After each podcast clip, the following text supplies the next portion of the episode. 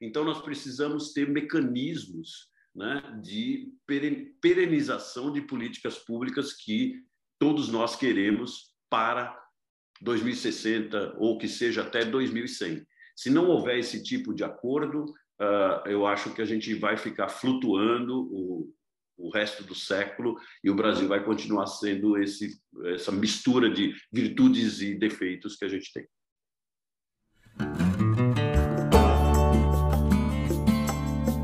Começa agora o podcast Nem Negacionismo, Nem Apocalipse: Economia, Meio Ambiente e Negócios, com a apresentação de Gessner Oliveira e Arthur Vilela Ferreira. Gessner Oliveira é PhD em Economia pela Universidade da Califórnia.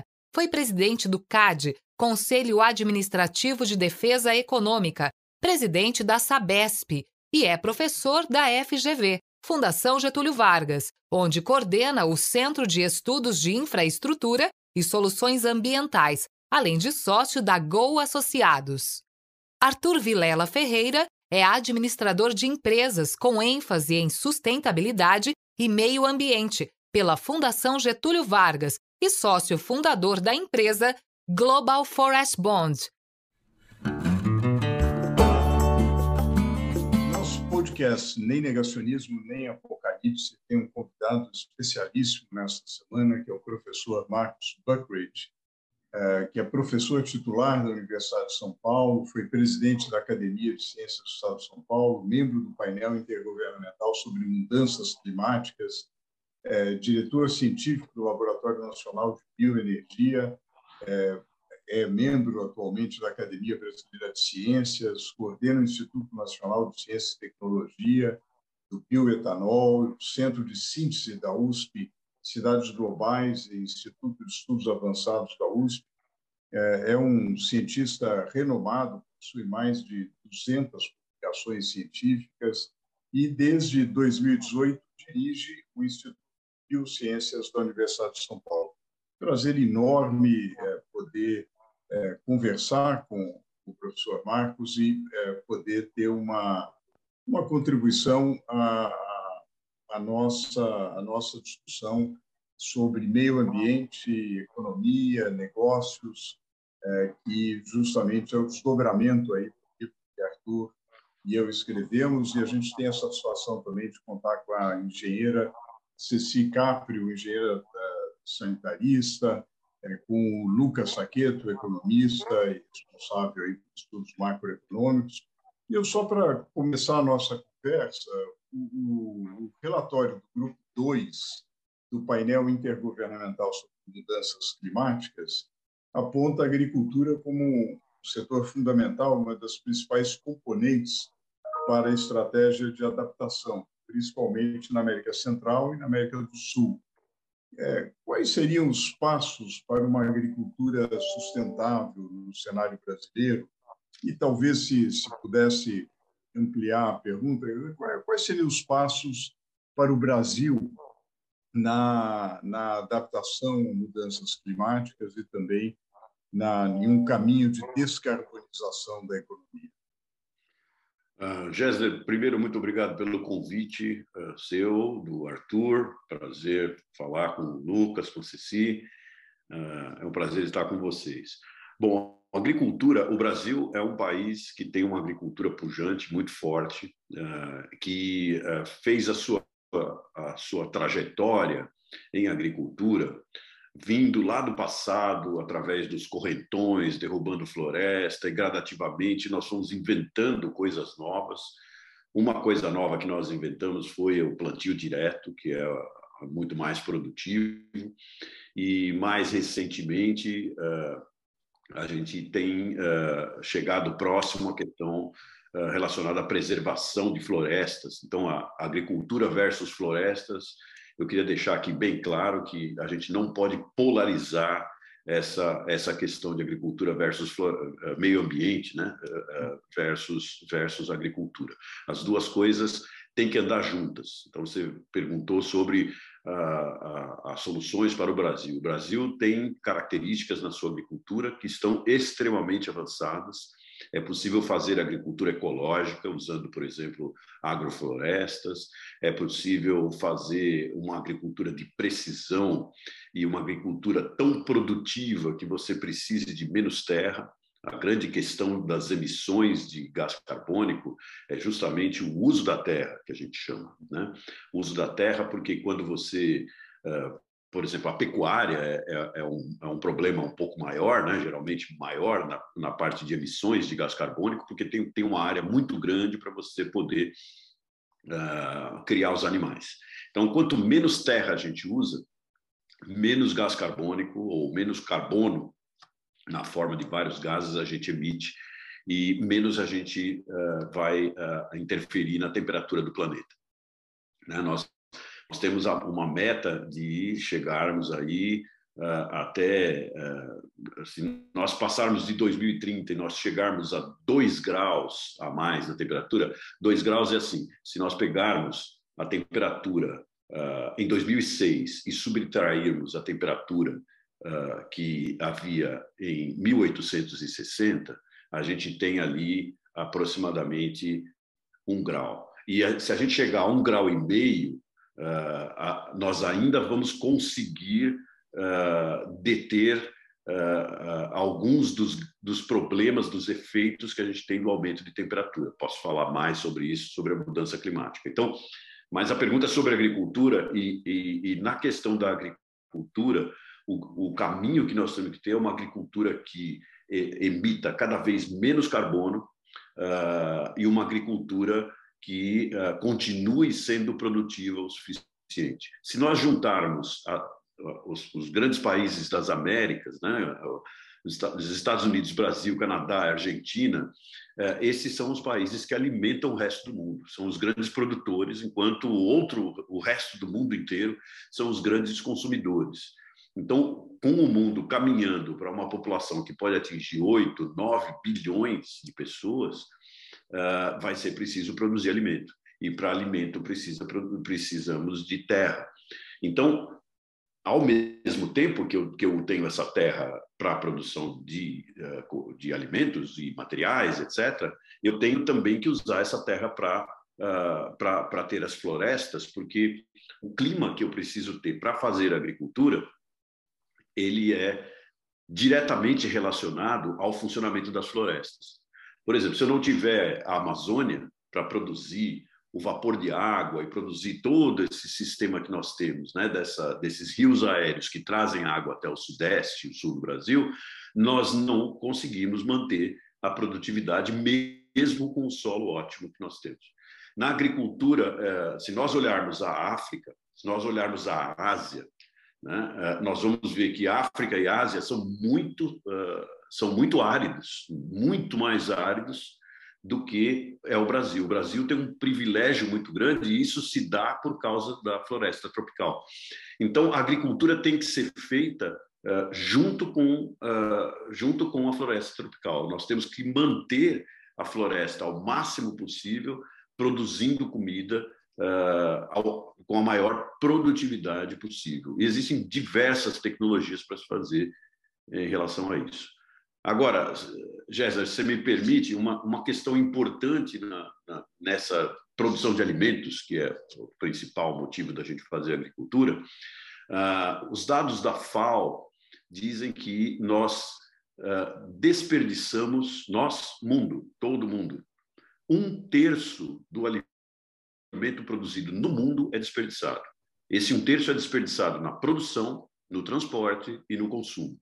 Então, está aí uma forma de nós podermos trabalhar essa questão da agricultura. Se nós diminuirmos o desperdício, vai sobrar mais alimento para mais pessoas e nós poderemos usar uma área menor. Tudo isso, obviamente, com todo o controle da economia, etc., para também não, não sair derrubando, derrubando os vasos, como a gente fala, né? derrubando as coisas. Né? A gente tem que fazer isso tudo com uma velocidade, etc. E esse é o grande problema com as mudanças climáticas. Muito interessante. Arthur? Professor, eu acho que você falou muito bem sobre a necessidade de dissociar é, a produção agrícola de mudanças no uso do solo, né, que é basicamente o, o nome técnico científico para desmatamento. Né? No caso Brasil. Uhum. É, no, na, as emissões de, do, do, país em 2020, é, praticamente metade, né? A gente está falando aí de 46% de todas as emissões do Brasil vieram de desmatamento, quase um bilhão é, de, de, toneladas de, de, CO2 equivalente no ano de 2020. É, como que o Brasil poderia é, enfrentar esse desafio do desmatamento, da necessidade de expansão agrícola, é, e, e, qual que é o desafio para a gente zerar esse, esse problema, que é uma atividade que gera muito pouco é, valor econômico e gera vários riscos, como você disse muito bem, a própria produção agrícola, a produção de energia, né, que depende muito de, de hidrelétrica e, e, e eventos extremos de clima em geral. Ah, bom, eu, eu, não, eu tenho dúvidas, eu, eu acredito que nós não precisamos, obrigado pela pergunta, Arthur, nós não precisamos de expandir a agricultura.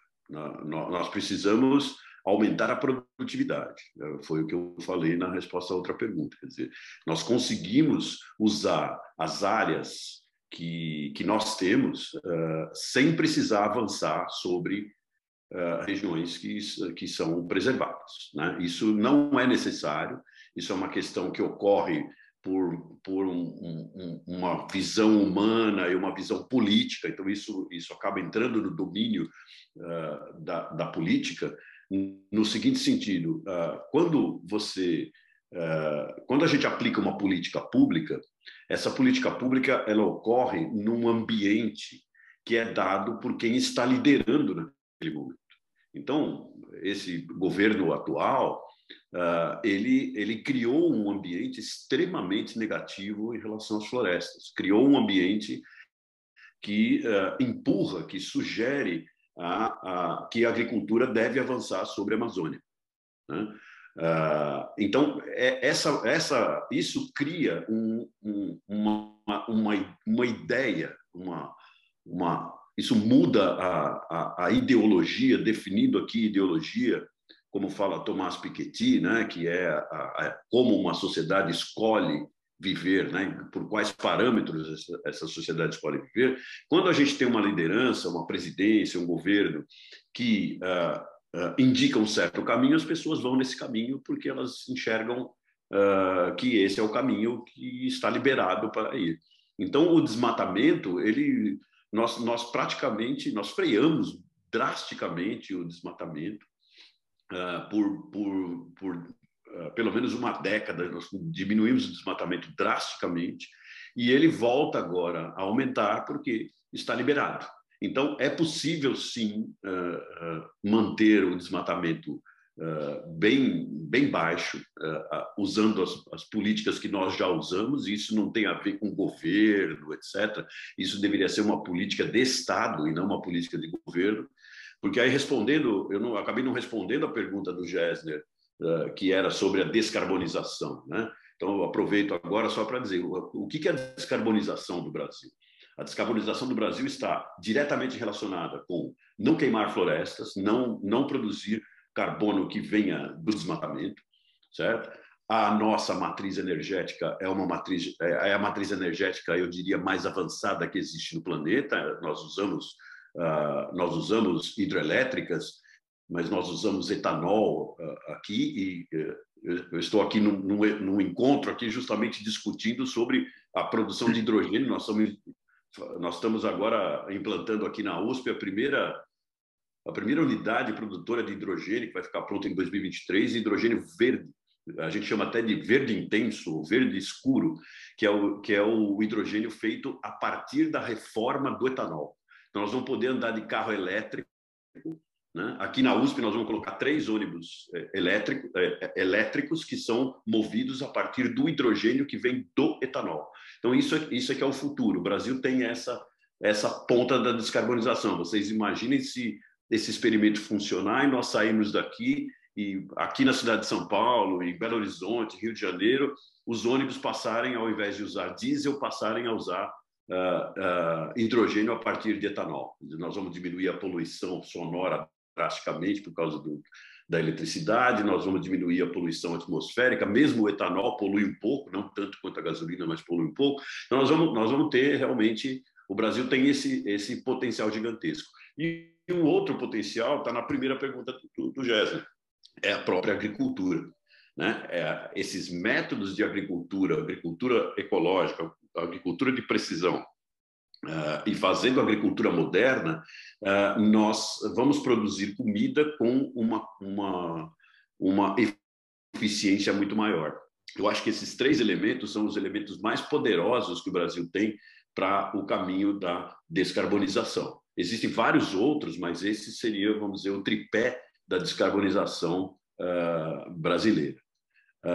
então, diminuir, voltando agora ao Arthur, né? Diminuir é possível sim diminuir o desmatamento, não só possível como absolutamente necessário, sendo esse uh, um dos tripés uh, da descarbonização. Se a gente não fizer isso, nós vamos ficar só com os dois pés. Nós vamos produzir energia, vamos produzir alimento, mas vai faltar uma parte que vai acabar matando a agricultura, né? Vai acabar prejudicando seriamente a agricultura e o clima, né? Por causa da perda das, das florestas.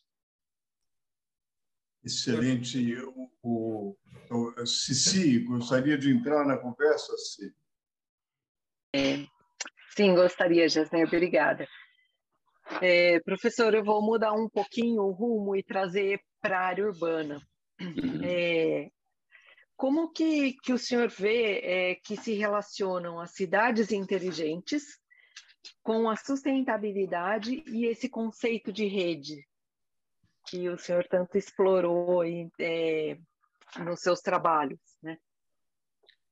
Ah, então, ah, bom, a primeira coisa, Ceci, obrigado, obrigado pela pergunta. A primeira coisa é a questão das cidades. Né? Nós estamos caminhando para ah, 80% das pessoas no mundo viverem em áreas urbanas. Então, os grandes problemas, quando a gente pensa em mudanças climáticas, etc., as áreas urbanas elas estão se tornando tão, tão importantes que até mesmo se fala numa migração da agricultura para a área urbana. Se fala muito em agricultura urbana, algumas cidades no mundo já fazem isso, e essa discussão está realmente bastante intensa nesse momento. Eu não, não tenho os cálculos, mas eu suspeito, vamos precisar calcular, que não é possível fazer a produção de comidas suficiente para uma cidade na área urbana. Nós não temos espaço para isso, então a área rural sempre vai ser necessário.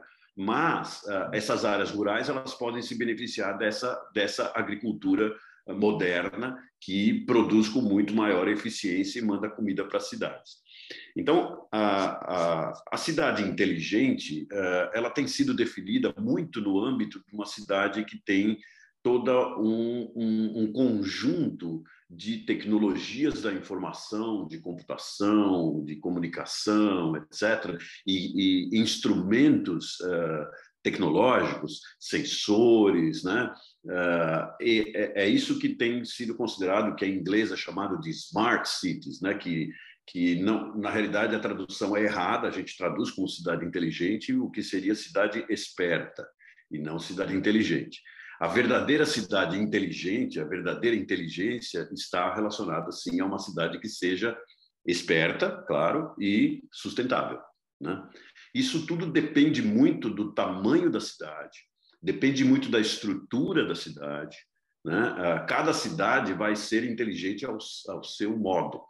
Né? Uma cidade muito pequena ela pode uh, ser inteligente, ela pode pensar em mobilidade de uma determinada maneira, né? Uh, e, e, cidades, por exemplo, se você vamos comparar aqui uma cidade americana, as cidades americanas são muito pouco eh, smart, né? Muito pouco espertas, porque elas, uh, para você ir a um supermercado, você precisa pegar o seu carro obrigatoriamente. Se você já for para Barcelona ou para mesmo para algumas cidades brasileiras, onde você tem uma condensação maior, você emite muito menos carbono. Então, a inteligência também está relacionada a isso. A inteligência está relacionada a coisas como o tipo de material que a gente usa para fazer construção, né? a, a, a, ao, a colocação dos equipamentos urbanos, né? como eles são planejados e como essa colocação é feita, até mesmo com a altura dos prédios. Né? Porque hoje em dia a gente sabe que prédios muito altos, como a gente tem em São Paulo, eles são até benéficos, porque as sombras deles acabam diminuindo um pouco a, a incidência solar e diminuindo um pouco a temperatura. Porque uma cidade, uh, somente por, por, ser uma cidade, por existir, por você ter pavimentação, só isso, só a chamada ação antrópica, ação do homem, uh, ela já eleva a temperatura a 3 graus. Então, se você pegar esses 3 graus que as cidades já têm, cidades grandes e cidades médias já têm isso, uh, e você agora colocar mais um grau, e se esse um grau lá para 2040 se tornar em dois graus, nós vamos ter em quem vive em cidade cinco graus a mais comparado lá em, eh, durante a Revolução Industrial 1860. Então isso, uh, o aumento de temperatura, por que, que ele é importante? Porque nós, os seres humanos, eles têm um ótimo de temperatura. As nossas células, elas, elas funcionam dentro de uma faixa ótima. E essa faixa ótima está ali 24, 25 graus para nós. Se você mora em Londres, ela vai ser 22 graus, né? porque uh, o seu corpo vai estar tá habituado ali. Só que a gente não pode ir muito adiante disso. Se a gente for muito adiante disso, nós vamos começar a ter uma série de problemas. Pessoas mais velhas, literalmente, podem morrer por causa disso, e também crianças muito pequenas podem morrer por causa disso. Então, e isso vira uma bola de neve, porque se você tiver uma temperatura muito alta, você precisa ter mais ares condicionados, você precisa gastar mais energia, quanto mais energia você gasta, mais você emite CO2, e aí a gente tem um, uma espiral negativa. Então, as, as cidades, elas precisam uh, tomar uh, medidas e trabalhar com planos, né, políticas públicas que sejam integradas e que funcionem em rede, né? que funcionem de forma sistêmica. Uh, não existe bala de prata, não existe uma política pública única que vá resolver um problema. Toda política pública tem que ser contextualizada no conjunto das outras políticas públicas para que nós possamos entender quando você coloca uma política pública em ação, ela começa a gerar consequências. Então, nós precisamos fazer, hoje já temos ferramentas para fazer as modelagens necessárias uh, para tentar entender uh, quais são essas consequências e fazer a colocação das políticas públicas de uma forma sistêmica. Isso eu venho defendendo bastante. Uh, é, uma, é, é, algo difícil, a gente na academia está trabalhando com essa parte de redes ainda, mas faz parte dessa urgência climática que nós temos uh, acelerar ao máximo esse processo da conexão do que está ainda uh, na academia, na ciência, e tornar isso uh, algo aplicável. Então, essas tecnologias que já não são mais as. Eu vou voltar agora só para finalizar na cidade inteligente, esse, Quer dizer, é, a cidade inteligente não é só aquela que aplica o conhecimento de computação. É uma cidade que aplica também o conhecimento de tecnologias sociais aliadas a essas tecnologias de computação, às tecnologias de, de, de mobilidade e a todas as outras tecnologias, inclusive a tecnologia que nós iniciamos conversando aqui, que é a tecnologia agrícola. Né? Então, tudo isso está relacionado. Né? Não adianta a gente achar que existe uma bala de prata. É, professor, é, obrigado, Jéssica. É, professor, é, eu queria voltar um pouco na sua resposta anterior. O senhor deu ênfase à importância de a gente ter uma política, de, uma política ambiental de Estado, né? não ser só uma disputa política, etc. É, só que no cenário atual a gente vê que é um cenário muito é, polarizado e, e esse tema ele acabou sendo politizado de um jeito que eu acho que é ruim até para a produção. Eu queria saber se existem caminhos para a gente numa, trilhar, né? uma política ambiental de Estado e como que a gente consegue combater, de certa forma, essa politização. E aí eu complementaria isso, aproveitando que a gente está aí próximo das eleições de outubro, é, qual que é a sua expectativa para a pauta de sustentabilidade nas eleições desse ano? Você acha que é, vai ser um tema relevante e, e também se é, é, um tema que deve ser pautado nas eleições? Né? Uh, na, na física, Lucas, Obrigado pela pergunta. Na física, nós temos um efeito chamado efeito Doppler, que as pessoas experimentam muito. Quer dizer, se um, carro vem na sua direção, você vai ouvir aquele famoso né? não é isso? Então, porque você vai receber o, a, as ondas a, as ondas mais curtinhas primeiro de som e depois. Então, o que acontece com a política e com a ciência e com a, a os intelectuais na sociedade é que existe um Doppler. A política está sempre atrás, ela deveria estar na frente, mas ela está sempre atrás. E a nossa, a nossa política ficou cada vez mais atrás. Então, com base nisso, eu tenho poucas expectativas para esse ano, porque uh, existe muito, vai existir muito do que nós chamamos de lavagem verde, ou greenwash, né, em, em, em, inglês, que é o quê? Pessoas que vão estar falando de sustentabilidade, que vão estar falando de cidades inteligentes, etc., mas que nem sabem muito bem o que é. Vamos fazer as exceções, porque tem políticos que são excepcionais e sabem muito bem o que é e têm planos muito bons. E esses são geralmente aqueles que são até expelidos muitas vezes do sistema, porque as pessoas não conseguem entender a, a, qualidade que eles têm. Eu já vi isso acontecer diversas vezes. Então, esse efeito Doppler, ele tira um pouco da nossa esperança. E para que você torne uh, políticas de governo e políticas de Estado, é preciso que a gente tenha uma qualidade da política que seria essa política do futuro. Uh, seria, seria, seria esse conjunto de políticos que realmente se preocupam com o Brasil, e nós já tivemos isso no passado, pelo menos uma parcela, e que se preocupem em fazer um plano, né, uh, como fazem, por exemplo, os japoneses, que pensem na sustentabilidade, na, na inteligência, na esperteza das cidades, né, e na agricultura, para daqui para 2060, para 2070. Né? Uh, se nós não tivermos esse tipo de plano, pessoas que sejam uh, estadistas, é lógico que nós precisamos também dos, das pessoas práticas, sem isso as coisas não existem, mas uh, sem os estadistas e sem o pensamento de futuro né, para décadas à frente, mesmo que a gente não vá viver tudo isso, uh, sem isso a gente não consegue caminhar. Então, a, as minhas esperanças nesse caso elas são Uh, vamos dizer, uh, meio a meio. Né? Eu não tenho muita esperança por causa do efeito Doppler, mas, ao mesmo tempo, a gente vê sim uma contaminação de políticos muito bons, né?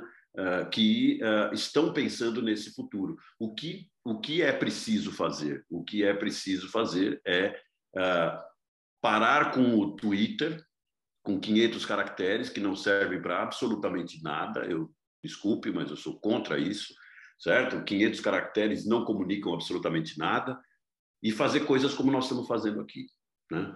Conversar por 30 minutos, aprofundar, entrevistar várias pessoas, né? Então, fazer esse nível de profundidade, vocês aqui estão com meus parabéns de fazerem isso e criarem esse tipo de uh, comunicação que seja uma que a sociedade possa entender melhor os problemas para que possa ter uma opinião melhor. Eu espero que políticos também ouçam isso, né, e que se interessem, né, de trabalhar. Tem alguns que trabalham com a gente que estão preocupados, sim. Então é essa contaminação que precisa ser feita.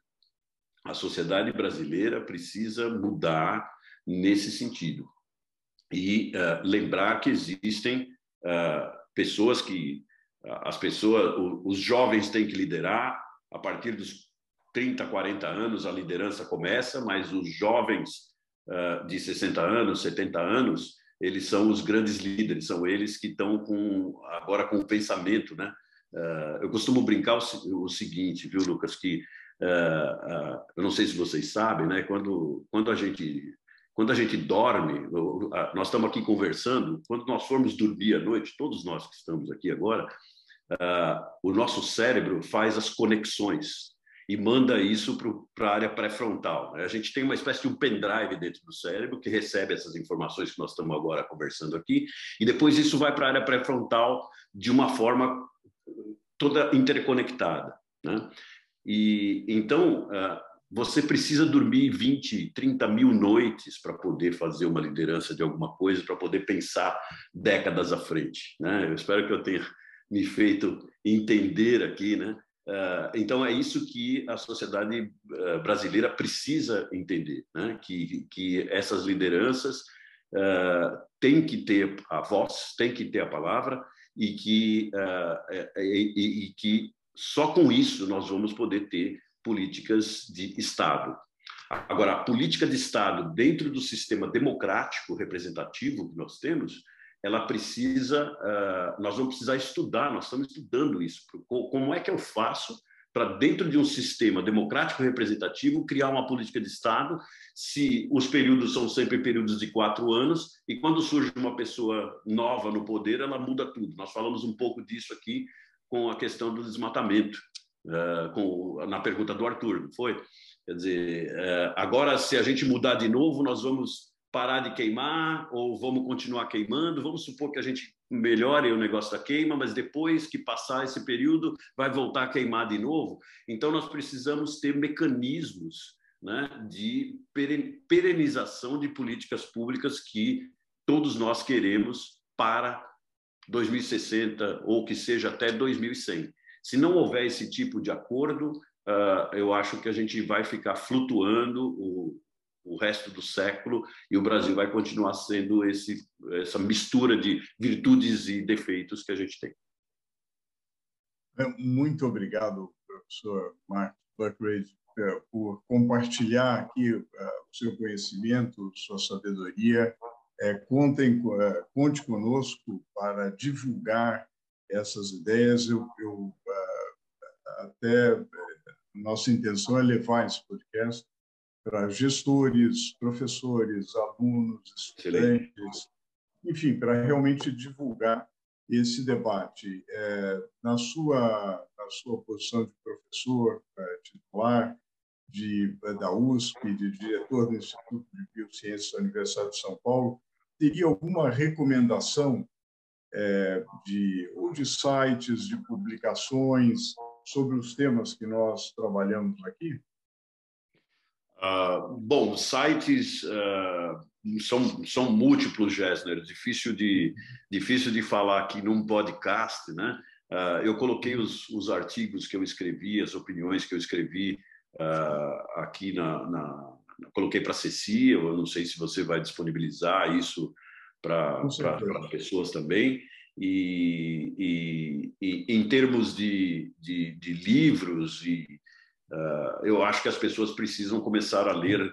Eu diria que as pessoas precisam começar a ler livros, livros sobre atualidade, livros em geral, e ler menos uh, coisas pequenas. E a internet é muito importante, sim, ela tem muitas informações, mas não é a internet. A internet não tem encadeamento de ideias, ela tem só pedaços das ideias. Então as pessoas têm que ler livros, né? Sem livros elas não não conseguem é, é mais bem mais difícil de viver eu acho né é, eu acho que é isso que eu poderia dizer ao invés de indicar livros aqui fica mais um, um sábio conselho e, e em nome do podcast Nem Negacionismo, Nem Apocalipse, nós agradecemos enormemente sua participação. Muitíssimo obrigado.